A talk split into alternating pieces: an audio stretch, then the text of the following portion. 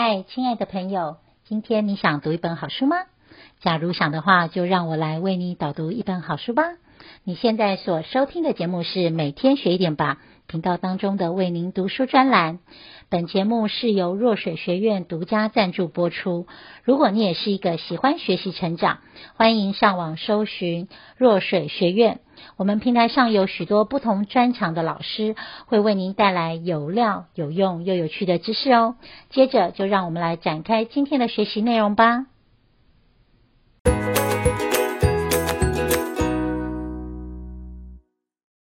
嗨，亲爱的朋友，我是导读人瑞塔。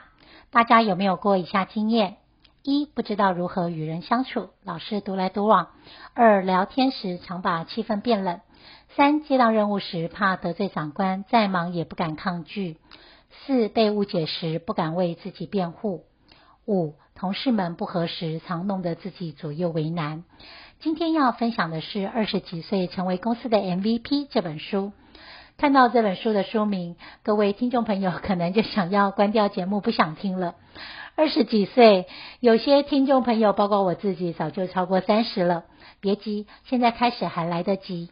本书的作者是典富梅，他很擅长撰写亲子励志、职场关系、小资创业的文章，众多畅销著作中有《二十几岁要累积的人脉学分》、《靠兼差赚到一百万》、《好家教胜过好学校》等书，没办法一一唱书名给大家，但作者非常关心现代社会的教育以及关系的议题。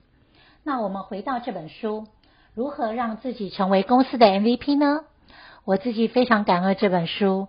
在这跟大家分享这本书以前，我认为自己不是一个很会做事的人。在这本书上学到的技巧非常的受用。在以前的生活里，网络不发达、资讯不透明的时代，谁有获得资讯的管道，谁就容易成为赢家。反之，现在的生活在一个资讯爆炸的时代里，想要寻找一个问题的解决方法，我们只要简单的输入对的关键字，就可以找到解答，而且可以延伸出更多的议题供我们做参考。这个时代已经不缺乏资讯，但是在这么多这么繁杂的资讯演变为谁有能力吸收并且消化这些资讯，转换成为自己的观点，谁就容易胜出。今天要跟大家导读的这本书，我自己把它划分为两个部分，一个是处事，二是做人。首先，我们谈谈处事的部分。为什么作者把它放在首要跟大家谈呢？我们找工作的原因是什么？是为了赚钱、养家、获得成就感，让自己成为一个更有价值的人。那如果我们换个角度，如果我们今天是老板，我们要请员工，我们希望员工能为我们带来什么样的价值呢？马云曾经说过，一个人如果有好的态度，可以把不对的事情做对；一个人如果缺乏好的态度，就会把对的事情做坏。如果我们有足够的经验以及好的态度，可是处事的方法不到位，还是很棒。但我们最多就是成为一个好的员工。但如果我们能有正确的做事方法，当然正确的做事方法包括了态度跟经验，我们就可以成为一个有价值的员工。处事是基本要素，是基石，是一个大树的根，根扎得稳才能长久。根若扎不稳，外加其他做人技巧啊、态度理念，仍然会徒劳无功。步步高升的三大关键能力：自我学习力。图示解说力、做事方法力。我们来盘点老板最喜欢的员工，就是一，不用老板开口就会自己找事情做的人，等老板开口都已经是太慢了。第二个，老板想听的是数字而非文字。那在这边跟大家简单分享书中的一个例子哦，这个故事里面有员工 A、员工 B，那员工 B 他是老鸟哦。还有老板三个人。某天，老板在会议中宣布，要请员工 A 接手员工 B 的部分工作。在接下这个工作时，员工 B 非常好心的告诉员工 A 关于这个案子的状况。老板很不喜欢周更部分商品，认为这个是没有意义的事情。但是当我们决定停止周更，原本的订户呢就会离开。可是老板都不相信，员工 A 才发现这是一个烫手山芋啊。员工 A 诚惶诚恐地接下了这个案子，在进行的过程中，也慢慢地印证了员工 B 告诉他的是一个事实。机灵的他想到了一个方法，把所有的数据都记录下来，做出了图表，并且在会议中用图表跟数据完整地表达了有周更的订阅人数以及没有周更的订阅人数。这时候老板买单了。此时有一个令人屏息的剧情片段，老板一声不吭，慢慢的笑开，并且转头问员工 B：“ 这个数据你会不会弄呢？”当然，从这天开始，两个月后，员工 A 就成为员工 B 的主管了。所以这个个故事呢，告诉我们很多自我学习力，要能把资讯、数据汇集完整，并转化为自己的理念。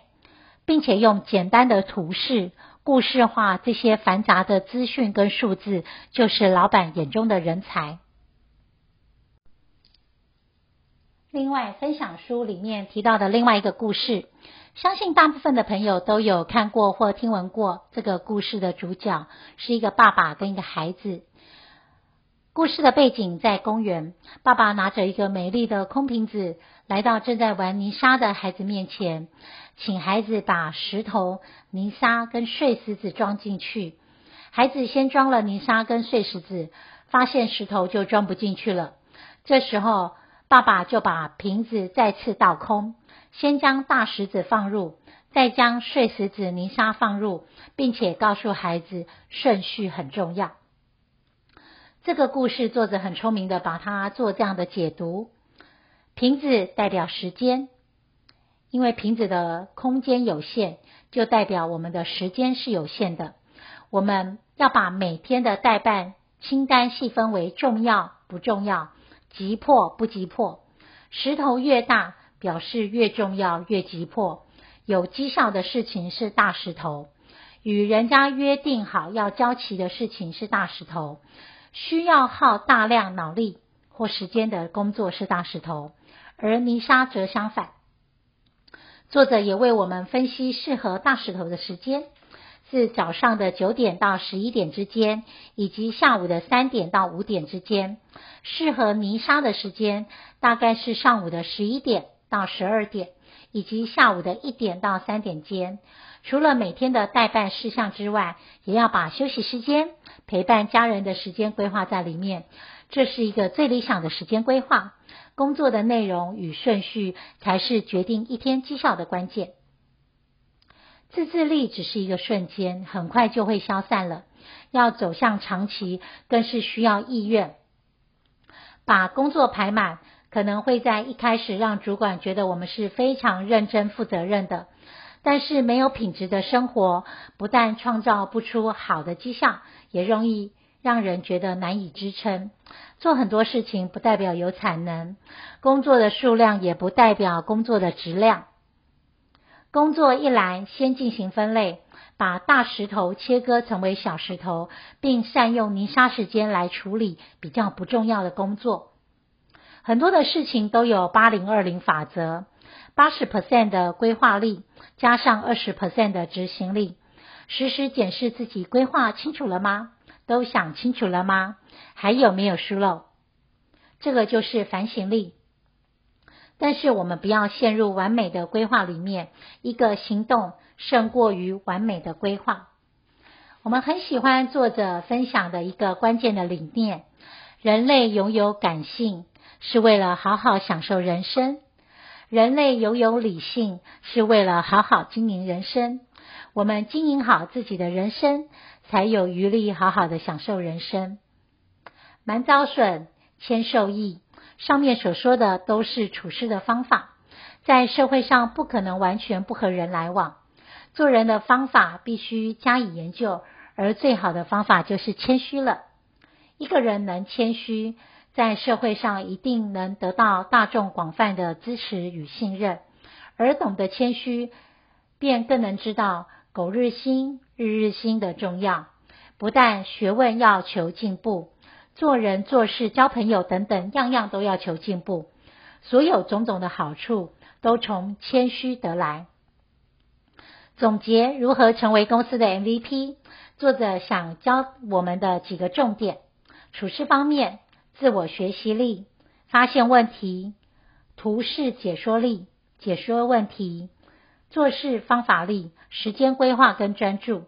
做人方面呢，要保持礼貌，模仿对方的动作，使对方产生好感。追踪确认及沟通的能力，以及不要忘了把心归回来自己的身上，反省觉察。好了，今天的分享就到这边，祝福大家都可以成为公司的 MVP，掌握自己的人生，拥有成就感跟自信心，美好的职涯。我们下次见，拜拜。也谢谢你喜欢今天的节目，记得订阅加分享哦，谢谢你，拜拜。